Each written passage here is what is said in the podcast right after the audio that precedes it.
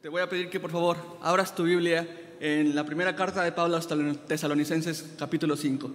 Y mientras te ubicas ahí, ¿te parece si oramos y pedimos que el Señor nos guíe durante este tiempo? Señor, tú eres rey. Tú eres nuestro mapa, tú eres nuestra brújula, tú eres, tú eres lo que nos da sentido, Señor. Tú eres la razón por la que estamos aquí, Señor. Y te rogamos, ya que tu palabra es viva y eficaz y estamos ciertos y seguros de eso, te rogamos que el día de hoy tu palabra pueda transformar nuestros corazones. Transforma nuestros corazones en el río de tu espíritu, por favor, a través de tu palabra. En el nombre de Jesús. Amén. primera carta de Pablo a los tesalonicenses, capítulo 5.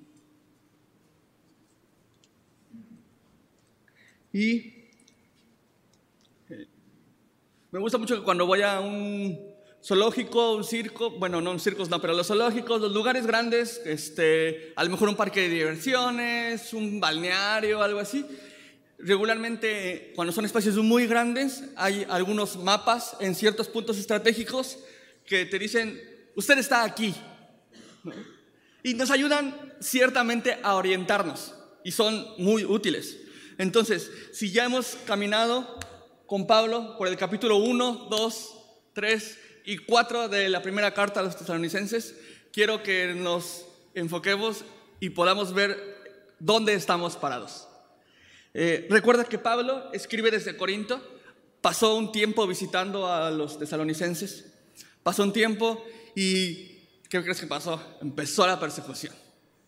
Tuvo que salir huyendo, Pablo tuvo que salir huyendo de, de Tesalónica debido a la persecución. Eso lo vemos en el 1.6, en el primer capítulo, versículo 6. Y desde esta carta a los tesalonicenses podemos observar el pensamiento y la estructura que Pablo va a tener a través de todas sus epístolas, tomando en cuenta que este es muy probablemente el primer escrito del Nuevo Testamento, el primer escrito, es decir, que no había otra carta los evangelios estaban probablemente en proceso, Marcos tal vez ya estaba escrito, pero lo primero que tú y yo tendríamos que hacer es, eh, hazle así para los, que, para los que usan lentes, ayúdame, quítatelos. Tenemos que quitar nuestros lentes del Nuevo Testamento. Es decir, imagínate que tú eres un cristiano del primer siglo, por ahí del año 40, 50, Jesús se acaba de ir, hermano. Jesús hace 20 años, 25, 30, que Jesús se acaba de ir. ¿Y cuál es entonces nuestra esperanza? Que Jesús vuelva. Vuelve pronto. Si se acaba de ir, él dijo que él dijo que resucitaría y ¿qué crees que fue lo que pasó? Resucitó. Él dijo que volvería. ¿Y qué es lo que estamos esperando? Que vuelva, porque él cumple su palabra. Entonces, con esa esperanza y con ese corazón es que nos tenemos que adentrar un poquito a este texto, a eh, la primera carta de Tesalonicenses. Y el gran tema, eh, a grandes rasgos de lo que se trata este pasaje del 1 al 11, es acerca de una iglesia que vela por el futuro, pero vive en el presente. Una iglesia que está esperando, un corazón anhelante del futuro, de un futuro que viene pronto, de un futuro, de un futuro presente y de cómo se vive eso. Del versículo 1 al 3 podemos ver una cierta llamada de atención. Del 4 al 7 podemos ver una advertencia. Y por último, del 9 al 11 podemos ver la seguridad y el aliento que, debe, que inspira a los tesalonicenses. Entonces, ¿te parece si leemos del 1 al 3? Dice, pero acerca de los tiempos y de las ocasiones, no tenéis necesidad, hermanos, de que yo os escriba, porque vosotros sabéis perfectamente que el día del Señor vendrá, así como ladrón en la noche. Que cuando digan paz y seguridad, entonces vendrá sobre ellos destrucción repentina como los dolores de a la mujer encinta, y no escaparán. Y hay algunas consideraciones importantes que tú y yo tenemos que tener eh, respecto a esto. Una especie de glosario de lo que Pablo nos está diciendo. Eh, número uno, tiempos y ocasiones. Tiempos y ocasiones. Se refieren a dos cosas parecidas, pero diferentes. Ahora, número uno, los tiempos se refiere a un momento exacto y medible en la historia de la humanidad que o ha pasado o pasará. ¿Sí? Un tiempo cuantificable. Hubo una hora exacta en la que Jesús nació, tal como tu hijo. Tú puedes decir, ah, este, Mateito nació a las 5.50 pesando ya, ya, cada vez nacen más pesaditos, ¿verdad? Cuatro kilos. Entonces es algo que puede medirse, un tiempo cuantificable. Y lo otro es las ocasiones. Este se refiere a un periodo de tiempo que tiene un principio y puede tener un final o está llevándose a cabo aún. Es decir, hubo una ocasión en la que Jesús vino ¿Sí o no? ¿Cuánto tiempo duró esa ocasión? 33 años. Tuvo un tiempo en el cual esa ocasión tuvo un tiempo de duración. Y a estas dos cosas se refiere cuando habla acerca de eh, los tiempos y las ocasiones. Ahora, dice que acerca de esos tiempos y las ocasiones, no tienen necesidad, hermanos, de que yo les escriba, dice Pablo. Pero ¿por qué no hay necesidad de que Pablo ahonde más en esto? Porque ustedes saben perfectamente que el día del Señor vendrá así como ladrón en la noche. Tienen la certeza de que el día del Señor vendrá como ladrón en la noche. Ahora, ¿a qué se refiere? Número uno, esto, el, perdón, ¿A qué se refiere este día del Señor? Este día del Señor no se refiere a el momento en el que vendrá Cristo por la iglesia. Este, este asunto ya se resolvió en el, al final del capítulo 4, cuando ya Pablo habló y reflexionó acerca de lo que sería el rapto. Aquí no está hablando de eso. Aquí está hablando en un periodo de tiempo en el que creemos que la iglesia ya no estará, en el que la iglesia ya no estará. Ahorita vamos a ver un poquito más de por qué creemos que la iglesia ya no estará, pero primero necesitamos describir cómo se ve este día del Señor. Y estoy seguro que no vas a querer estar en ese día del Señor. Y para que lo podamos eh, ver un poquito más, por favor, acompáñame a Isaías, capítulo 2.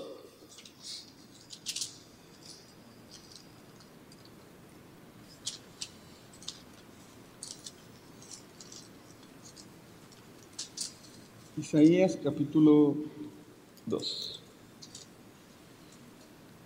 Versículo 12. Dice, porque el día de Jehová de los ejércitos vendrá sobre todo soberbio y altivo, sobre todo enaltecido y será abatido, sobre todos los cedros del Líbano, altos y erguidos, sobre todas las encinas de Bazán sobre todos los montes altos y sobre todos los collados elevados, sobre toda, perdón, sobre toda torre alta y sobre todo muro fuerte, sobre todas las naves de Tarsis y sobre todas las pinturas preciadas. La altivez del hombre será abatida y la soberbia de los hombres será humillada. Y solo Jehová será exaltado aquel día. 18. Y quitará totalmente los ídolos y se meterán en las cavernas de las peñas y en las aberturas de la tierra por la presencia temible de Jehová y por el resplandor de su majestad cuando Él se levante para castigar a la tierra. ¿Cuántos quieren estar ese día aquí? Ay, nanita. Ay, nanita. No queremos estar ese día y estamos seguros y convencidos de que no pasaremos por ese día tú y yo. Pero esa seguridad no proviene de nosotros, proviene de Cristo mismo. Y ahorita vamos a estar hablando respecto a esto. Entonces, a eso se refiere con el día del Señor. Ahora, nos da ciertas características de este día del Señor. Bueno, lo que Pablo está tratando de hacer es decirnos el cómo será, cómo luce este día del Señor. Y cuáles son algunas de las características que se presentarán en el día del Señor. Dice que es como un ladrón en la noche, como un ladrón en la noche. Ahora, no estás para saberlo, pero te voy a contar que hace como dos meses mi esposita y yo fuimos víctimas del crimen organizado. Bien triste. Llegamos precisamente de la iglesia, regresamos a la casa después de la comida y cuando abrimos la casa, oh, ya no estaba la computadora, la Alexa, el iPad. Bueno, con decirte que se llevaron hasta tenis míos se llevaron. Espero que le queden bien. Mis Jordan estaban bien bonitos. tenis míos, este, se llevaron muchas cosas, pero no es el punto.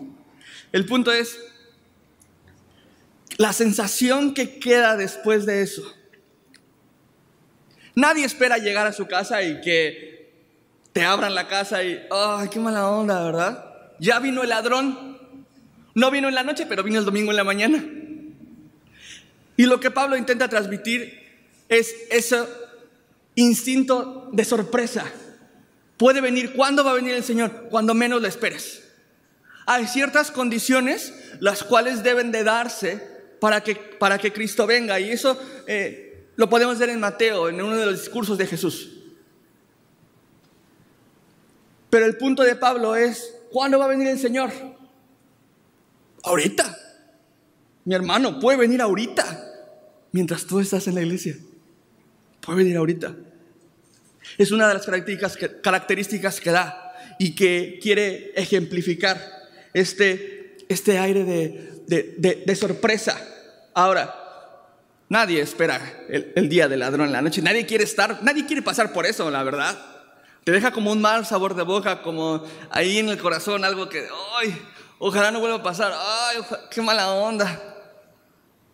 Y no es lo que Pablo quiere decir. Ahora, nos da otra, otro ejemplo. Nos habla de una mujer encinta, de una mujer encinta. Nosotros aún no tenemos el privilegio de ser papas, pero para los que ya tienen han tenido el privilegio de ser papás, mamitas, ¿sabes que el día, ese día donde va a doler, a menos que sea cesárea programada con meses antes y que dijiste, no, la verdad no quiero, pero si no, de otra manera no te va a salvar, sabes que va a doler. Pero ¿cuál es el sentimiento que tiene respecto a esa dolencia? Esperanza, gozo. Sabes que después de esos dolores viene algo hermoso para ti. ¿Sabes que después de, ese tiempo de aflicción seguramente va a venir un tiempo donde vas a poder disfrutar de lo que el Señor te da, que es un bebé? Por el contrario, nadie quiere pasar por el tiempo de, de ladrón, pero hay quienes sí queremos pasar por algún tiempo, pues le va a tocar a mi esposita, pero en el que vamos a tener que sufrir un periodo de dolor con un fin que esperamos, que tenemos la esperanza de vivir. Ahora, esta enseñanza de Pablo es consistente con la enseñanza de Jesús en Hechos 1.7. Acompáñame por favor.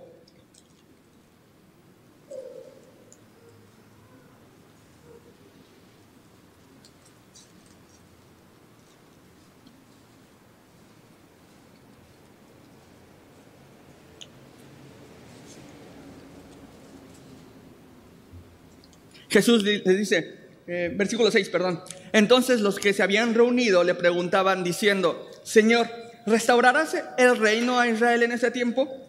Y les dijo, no os toca a vosotros saber los tiempos o las sazones. Utiliza el mismo juego de palabras, aunque la traducción sea un poquito diferente, que el Padre puso en en su sola potestad.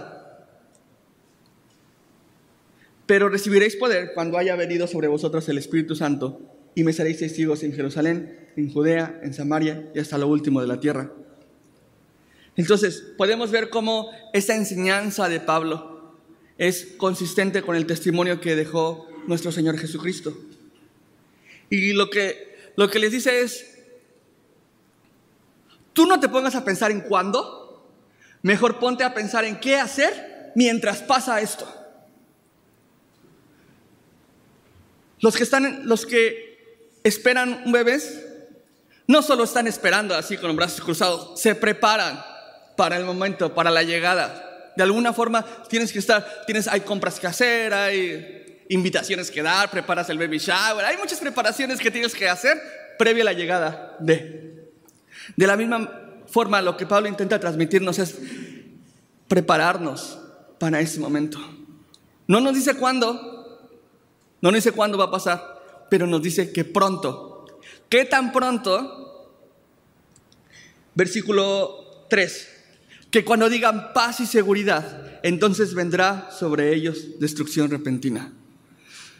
¿Sabes que durante este tiempo los, los de Tesalónica estaban pasando por un tiempo que se conocía como la paz romana? Como la paz romana. Y esta paz romana tenía como lema Paz y seguritas. Paz y seguridad. Quiere decir, mientras tú estás aquí depositando tu confianza en esto, en este reino, en este imperio, puede venir Jesús. ¿Cuándo puede, ¿cuándo puede venir Jesús? Ahorita. Ahorita. Mientras decimos paz y seguridad, ahorita puede decir, puede venir Cristo. Porque algunos de las personas de ese momento estaban depositando su confianza y su esperanza en las circunstancias en las que estaba el imperio. Y su única intención era salir, escapar de la persecución en la que estaban. Ellos no querían estar con Jesús, querían no pasar por la persecución, pero no querían estar con Jesús. Ahora,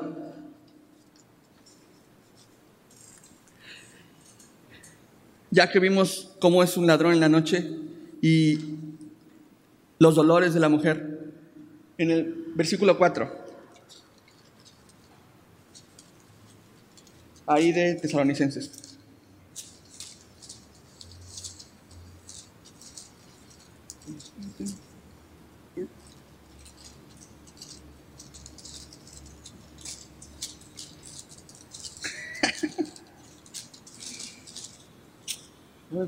Ya, me pasé, por eso. Cinco, ok, cuatro. Mas vosotros, hermanos, no estáis en tinieblas, para que aquel día os sorprenda como ladrón. Porque todos vosotros sois hijos de luz e hijos del día. No somos de la noche ni de las tinieblas. Por tanto, no durmamos como los demás, sino velemos y seamos sobrios. Pues los que duermen, de noche duermen, y los que se embriagan, de noche se embriagan. Pero nosotros que somos del día, seamos sobrios, habiéndonos vestido con la coranza de fe, de amor y con la esperanza de salvación como yelmo. Versículo 4 y 5. Aquí Pablo empieza a hacer como dos, una, una balanza. Empieza a mostrarnos las dos caras de la misma moneda. Por un lado están las tinieblas, por otro los hijos de luz. Por un lado está la noche y por otro los hijos del día. Por un lado están los que duermen y por otro los que velan. Y por un lado están los que se embriagan y por otro lado los que permanecen sobrios. Y vamos a ver algunas de las características, perdón, de estas personas. Número uno, los que están en tinieblas. Ahora, no se refiere a un estado de ceguera física. Es obvio que Pablo se está refiriendo a un estado de, a una condición espiritual en la que deliberadamente la persona ha decidido darle la espalda al Señor. Acompáñame a Romanos capítulo 1, por favor.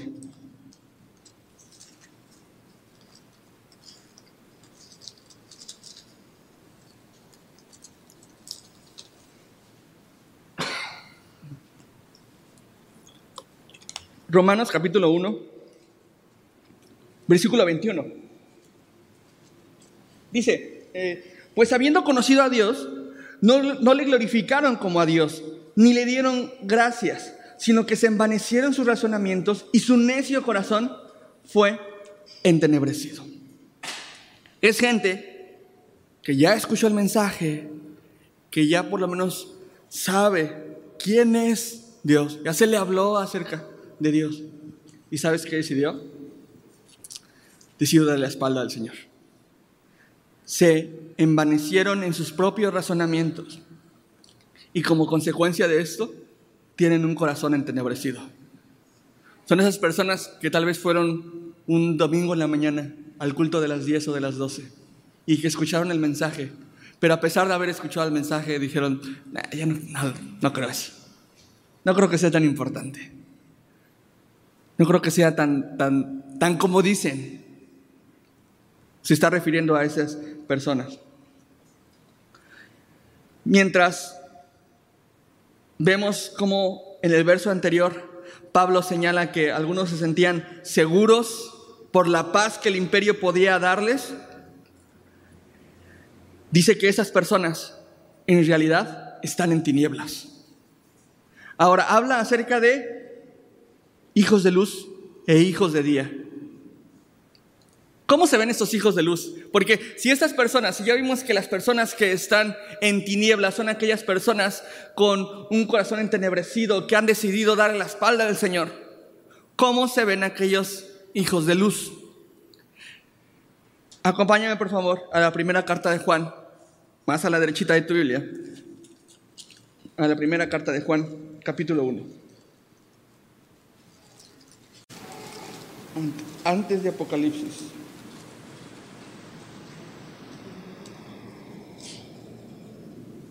capítulo 1.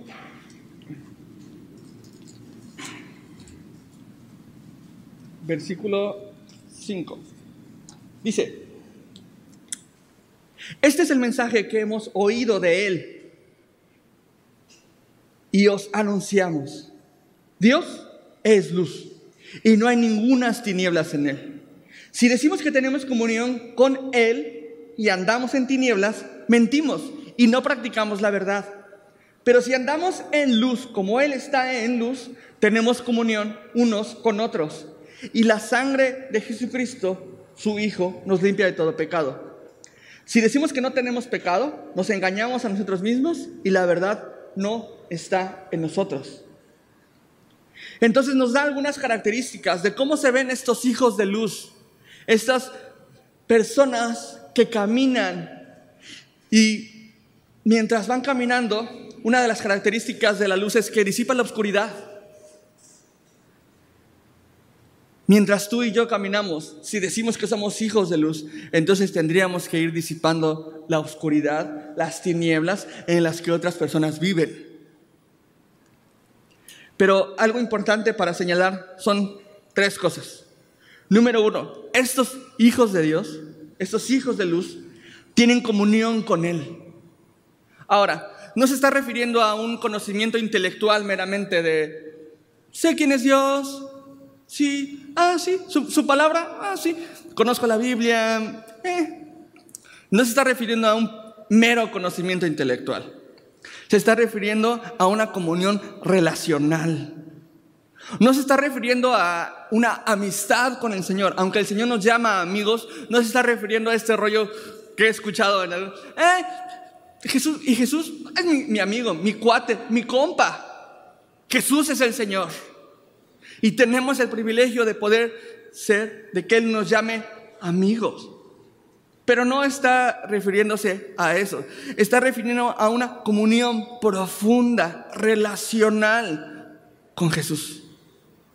Porque una vez que alguien comprende quién es el Señor, quién es el Señor. Cuando una vez comprendemos eso, tú y yo, lo mínimo que debemos buscar es tener una relación con este Señor, con este Dios, con quien dijo ser la luz del mundo, con Él, y andar en su luz. Otra de las características que tienen estas personas, estos hijos de luz, es comunión unos con otros.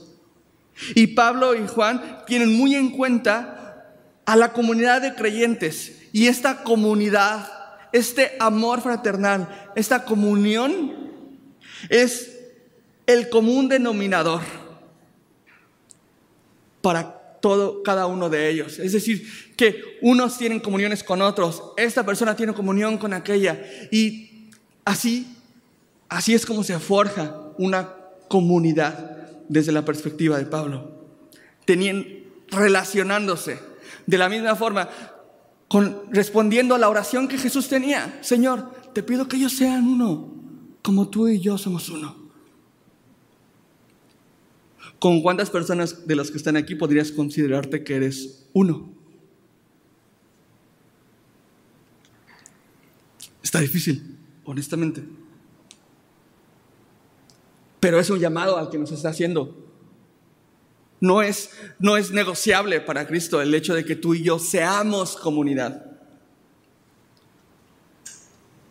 Y la comunidad se ejerce aquí, juntos. No puedes ejercer comunidad quedándose los miércoles en la noche en tu casa por comodidad. Perdón. Y entiendo que hay algunas personas que simplemente viven demasiado lejos, que a lo mejor no pueden. Entiendo que hay personas que trabajan por las tardes, que no pueden. Pero si tú eres de los que simplemente no vienen porque es más cómodo escucharlo en casa, no estás haciendo comunidad. No eres parte de esa comunidad.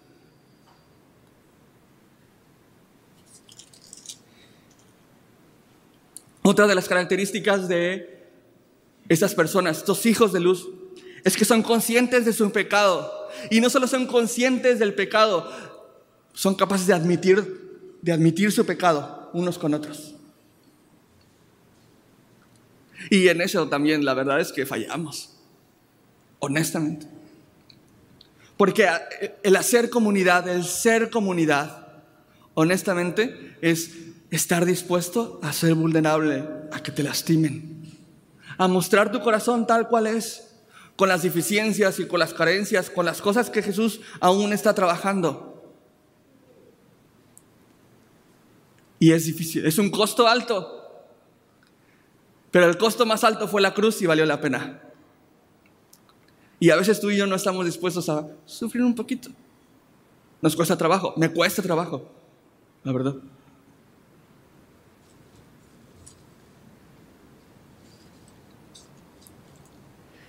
Y entonces, la unión de estos factores, la unión de estos factores deberían ser para el mundo la respuesta ante la desorientación en la que el mundo está viviendo.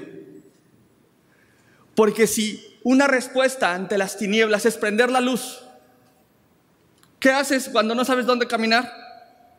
¿Prendes la luz? Fácil. Este mundo está en tinieblas. Este mundo está en tinieblas y creo que eh, lo, sabemos muy bien todos aquí. Este mundo está en tinieblas. Y la respuesta de Jesús para prender la luz fuiste tú. La respuesta de Jesús somos tú y yo. La respuesta de Jesús a una oración, a la necesidad de este mundo es mi hermana. ¿Y tú? Y entonces, ¿cómo estamos respondiendo ante esa necesidad que el mundo tiene? Mientras que para los que estamos en Cristo, la esperanza de un encuentro con Cristo es nuestra paz y seguridad, otros continúan confiando en la paz y seguridad que el mundo les ofrece. Ahora también habla acerca de los que duermen. Y aquellos que duermen se está refiriendo a aquellos que han abandonado la esperanza debido a una pereza espiritual. Y la verdad es que está medio difícil y a veces hasta como está feito de repente ver a algunos de mis hermanos que honestamente se les nota la pereza espiritual desde aquí y desde allá abajo. Si tú eres de los que batallan para mantenerse consciente durante el tiempo de la predicación, ahí hay vasitos con agua, párate, tómate un vasito con agua. Cuando, honestamente, cuando me toca escuchar en la segunda reunión, yo me paro porque de repente ya, eh, después de mucho tiempo estar sentado, como que me, me, atonto. Entonces trato de pararme para estar consciente acerca de, de la predicación. Te animo a que puedas deshacerte de esa pereza espiritual y puedes estar consciente. El Señor es glorificado cuando, cuando le amamos con toda nuestra mente. Y para amarle con toda nuestra mente tenemos que estar sobrios y despiertos. Sobrios y despiertos. Porque aquellos que duermen son los que han abandonado la esperanza. Los que viven en la noche son los que viven en las tinieblas. Los que no andan conforme a la luz. Porque recuerda, mientras era de noche, los discípulos se quedaron dormidos y no pudieron orar. Y llega Jesús al alba y les dice, ¿no pudieron quedarse despiertos para orar? Mientras era de noche, Jesús se encontró, mientras estaba anocheciendo, Jesús se encontró con los del camino de Maús, que tenían sus corazones atribulados porque decían, oh, ya no va a regresar se fue, se, nos fue, ya no va a regresar. Y sin embargo Jesús estaba ahí, Jesús, Jesús regresó, Jesús cumplió lo que dijo que iba a hacer. Fue durante la noche que Pablo estaba negando a Jesús y que estaba intentando negar cualquier vínculo que hubiera con ellos, con los suyos, no solo con Jesús, sino con los suyos. ¿Lo conoces? No, no tengo idea a quién te refieres. Fue durante la noche. Y en la mañana está Pedro ahí, después de que le ha negado, y Jesús lo encuentra, y Jesús lo restaura. Mientras los que duermen lo hacen, a pesar de los anuncios de advertencia que ya ha habido. ¿Cuántos anuncios de advertencia nos ha dado Cristo? De ya voy en camino, ya voy en camino, ya voy en camino. Cristo viene pronto. No durmamos, velemos, estemos atentos, porque Cristo viene pronto. Puede venir mientras tú estás aquí el domingo en la mañana, como el ladrón que entró a nuestra casa. Ahorita. Ojalá venga, ojalá, ojalá. Creo que sería la mejor manera en la cual podría encontrarnos aquí platicando su palabra. Sería increíble. Pero nos tendría que encontrar con el mismo corazón allá afuera, esperando su regreso, velando. Ahora, ¿velar es difícil? ¿Pasar una noche en vela es difícil? ¿Cuántos han tenido un pequeño enfermo? Este, cuando simplemente han tenido que velar una casa. Es, es, difícil, te preparas para eso, porque, híjole, ya va a ser de noche, va a estar difícil, te preparas, porque sabes que es un tiempo cansado. El, eh, para los que tenemos una alma viejita que tratamos de dormirnos temprano a pesar de que tengamos problemas con el insomnio, en la noche del 25 del 24 en la noche para, para, para, rendir, para estar al tiro, para poder convivir con la familia, te preparas. A lo mejor te, te despiertas un poquito, un poquito más tarde, tomas una siesta durante el día y después ya te paras y te arreglas. Te preparas para, para una velada, te preparas. Nosotros tenemos que estar preparados para la velada que nos está, que estamos viviendo mientras esperamos a Jesús. Porque adivina qué, ahí viene, vuelve pronto. Y esa es nuestra esperanza. Ahora, lo que está transmitiendo Pablo de ninguna manera es tengan miedo por el día del Señor. Al contrario, tengan la certeza, la completa seguridad de que ustedes no pasarán por eso, que Cristo vuelve. Y después de que vuelva y de que pase el día del Señor, reinarán con Él. Es la esperanza y es lo que tú y yo estamos esperando. También nos llama a vivir de una forma sobria, de aquel que no permite que su vida o que su mente esté nublada por algo, que esté desenfocada. Las mentes sobrias son las que pueden pensar con claridad durante la vedada. Las mentes sobrias son las que tienen los sentidos puestos donde deberían de estar. Y nuestros sentidos deberían de estar puestos en Cristo. Nuestros sentidos deberían estar puestos en Cristo. Ahora, versículo 8. Dice, pero nosotros que somos del día, seamos sobrios, habiéndonos vestido con la coraza de fe y de amor, y con la esperanza de salvación como yelmo, porque no nos ha puesto Dios para ira, sino para alcanzar salvación por medio de nuestro Señor Jesucristo, quien murió por nosotros, para que ya sea que velemos o que durmamos, vivamos juntamente con Él. Por lo cual, animaos unos a otros y edificaos unos a otros, así como lo hacéis. Pablo sabe que velar es un trabajo difícil, que está pesado. El ser, un velador, pregúntale a alguien que ha trabajado toda su vida por la noche, es pesado. Tal vez te acostumbras, pero eso no quiere decir que no sea pesado.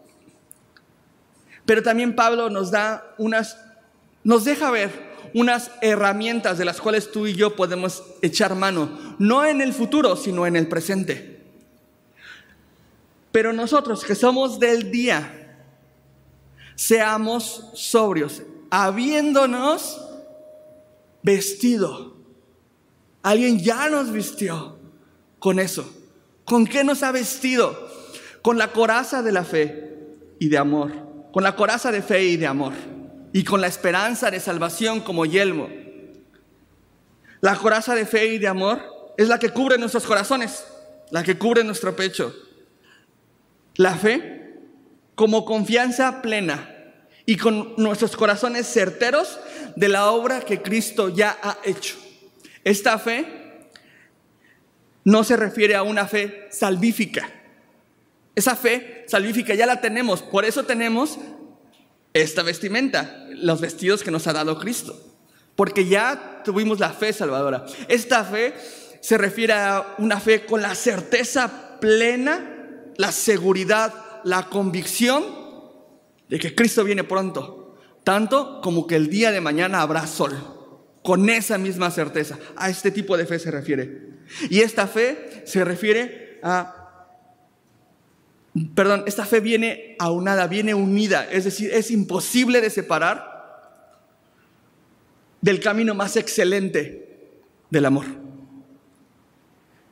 Van estrechamente ligados. Y el amor debería ser una evidencia de aquellos que genuinamente han entregado su vida a Cristo. Debería de ser como algo como por los que nos reconocen. Es decir, cuando no sabes el nombre de alguien, a mí me cuesta, perdóname, a mí me cuesta mucho trabajo aprenderme los nombres. Cuando no te sabes el nombre de alguien, tal vez lo puedas llegar a identificar. La hermanita esta, ah, la chaparrita, este, eh, gordita, ¿sí te acuerdas cuál? Iba vestida de, das algunas señas particulares para poder reconocer. El vato este, el de lentes medio, medio, llenito, que a veces pueden que, que luego se sube cuando está el pastor.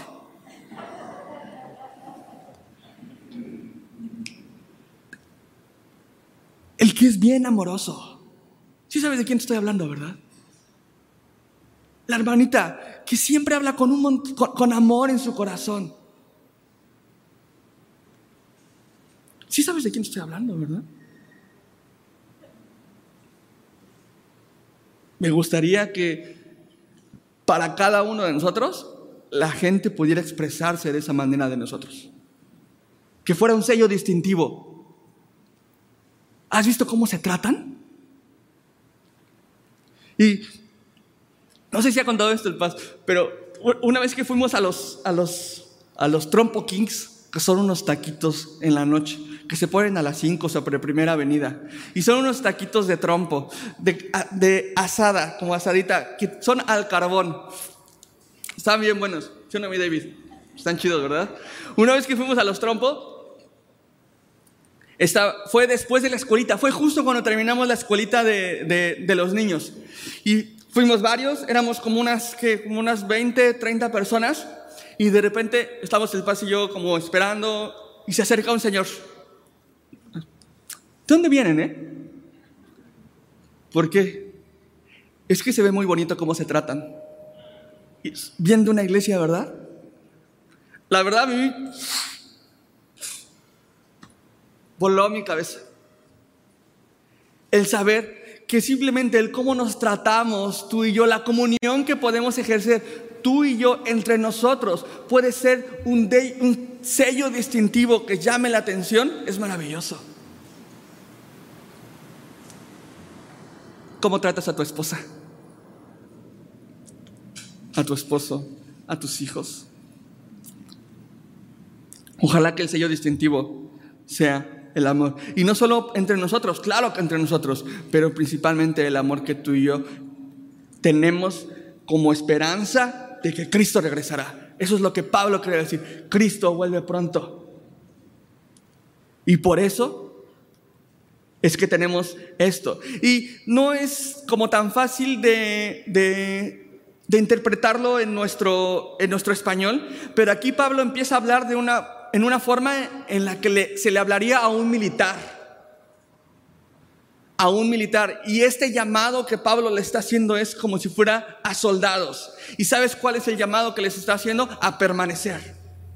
Nunca les invita a atacar, nunca les invita a moverse, les dice, habiéndolos, habiéndonos vestido con la coraza de fe y de amor, con la esperanza de salvación como yelmo. Esa esperanza de salvación es la seguridad y la convicción de que algún día tú y yo reinaremos con Cristo. Y en eso debe radicar nuestra esperanza, de que algún día estaremos con Él. Nuestra esperanza no debe estar, no debería estar en el hecho de que va a venir la gran tribulación y gracias a Dios no vamos a estar. Porque es como, como el chavito que, eh, que antes, antes de, ahí viene mamá, guarda todo. Se refiere a alguien que está trabajando y tiene la certeza de que Cristo viene pronto y por eso debemos de permanecer firmes. Versículo 9. Porque no nos ha puesto Dios para ira, sino para alcanzar salvación por medio de nuestro Señor Jesucristo. porque la salvación no la vamos a alcanzar nunca tú y yo. Hay una sola forma, un solo mediador, una sola manera en la cual tú y yo podemos alcanzar esta salvación. El ser librados por medio de nuestro Señor Jesucristo. Porque no nos ha puesto Dios para ira, Ahora, cuando tú y yo pensamos en, en ira, no este ira chilango, ¿eh? No, sino en ira, enojo. Tú y yo lo podemos asimilar como, como una emoción, como algo feo en el corazón. Sin embargo, esta ira del Dios justo, del Dios santo, del Dios bueno, es la justa retribución, el justo pago para aquellos que conscientemente han decidido darle la espalda. No es una respuesta iracunda en un sentido emocional de, porque tú me dijiste, no, simplemente es lo que nos corresponde, por cuanto todos hemos pecado y estamos destituidos de la gloria de Dios y la paga del pecado es muerte. Y eso es la ira, la muerte eterna. Sin embargo, tú y yo no estamos puestos, Dios no nos puso para ira, sino para alcanzar salvación por medio de nuestro mediador, nuestro suficiente Salvador, quien murió por nosotros, para que ya sea que velemos o que durmamos, vivamos juntamente con Él. Ahora, no se está refiriendo al mismo tipo de durmiente que estamos viendo aquí, los que, los, que tienen pereza espiritual. Se está refiriendo a los durmientes que terminó de ver Pablo en el capítulo pasado, aquellos durmientes que se nos han adelantado en el camino y que ya no están con nosotros y que extrañamos porque nos han alentado en la fe. Con esos durmientes porque no nos ha puesto Dios, perdón, eh, versículo 10, quien murió por nosotros, ya sea que velemos, porque estamos velando, ¿verdad? O que durmamos, vivamos juntamente con Él. ¿Cuándo vivamos juntamente con Él? ¿En el futuro? No. en el presente. Porque la vida eterna ya empezó. La vida eterna no es algo que nos aguarda en el futuro, sino algo que tenemos que ir ejerciendo desde ahorita y que tiene que ser evidente en todas las esferas. La vida eterna ha empezado ya. Y una forma en la que podamos manifestar nuestra vida eterna es velamos. Como las vírgenes, ¿recuerdas? Como las diez vírgenes que estaban esperando que el novio regresara. Estaban esperando con sus corazones anhelantes. Y uno de los días más felices de mi vida, de verdad, fue el día que yo me casé con Pau. Y era que yo estaba en el altar y verla entrar en el salón. Ay, yo te quiero. Verla entrar en el salón hermosa. Y mi corazón estaba desbordando de amor por ella. Y esa es la imagen que tú y yo tenemos que tener con la esperanza de que Cristo vuelve. Porque, ¿sabes? A lo lejos lo podemos ver. Se está bajando del carro ya. Ya viene. Está a punto de entrar. Hermanos, Pablo lo que nos está diciendo es, Cristo viene ya. Ahí viene. Ahí viene ya. ¿Y cómo vamos a estar ante la llegada de nuestro novio que hemos esperado por tanto tiempo? ¿Durmiendo o velando, esperando su regreso, atentos, listos? Como el novio que se paró temprano y se fue a rasurar y se puso su camiseta planchada y se, se durmió temprano una noche y se perfumó y se puso... Es, hay cosas, hay preparativos que hacer para la llegada de ese momento. Prepárate, mantente en vela. Necesitas poner todos, necesitamos poner todos nuestros sentidos en Cristo y todo nuestro corazón y toda nuestra esperanza en Cristo. ¿Es pesado? Probablemente, sí. Pero no es una obra que hagamos nosotros. Es una obra que hace Cristo en nosotros, quien ha dado su vida para alcanzar salvación.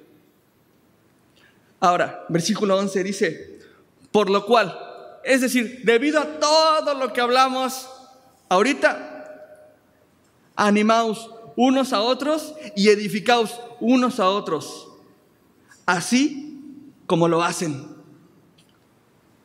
Y yo lo pondría, esa última frase yo la pondría con signo de interrogación. ¿Así lo hacen? ¿Así lo hacemos? Nos dice, animados unos a otros y edificados unos a otros.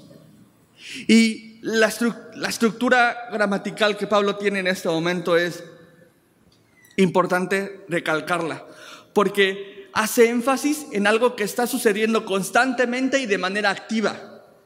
Y que si no lo estás haciendo, estás haciendo completamente lo contrario. ¿Qué quiere decir? Que si no estás animando a otros, los estás desanimando. Y que si no estás edificando sobre la vida de tus hermanos, estás destruyendo. Y entonces es un buen momento para que tú y yo podamos medir nuestro animómetro espiritual y saber meditar honestamente, concienzudamente, delante del Señor, si es que de verdad vivimos una vida que anima a otros o que está destruyendo la obra que el Señor hace en la vida de otros. Animémonos y edifiquémonos por medio de los discipulados. Te invito a que participes en los discipulados. No importa si ya los tomaste, hermano, no te va a hacer mal, de verdad, no te va a hacer daño. Tómalos otra vez. En las temporadas de hombres, de mujeres, de jóvenes, permítenos animarnos unos a otros y unos a otros edificamos sobre la vida, sobre nuestras vidas. Lo que, lo que hacemos los domingos al terminar la reunión de tratar de buscar oración aquí, Permítenos animarte, edificarte. Porque si no lo estamos haciendo, entonces estamos haciendo lo contrario. Destruyendo y desanimando. Y entonces creo que es un buen momento para preguntarnos cómo está, cómo estamos nosotros. ¿Cómo estás tú? Y dice en, ahí en Tesalonicenses, en el 4.13,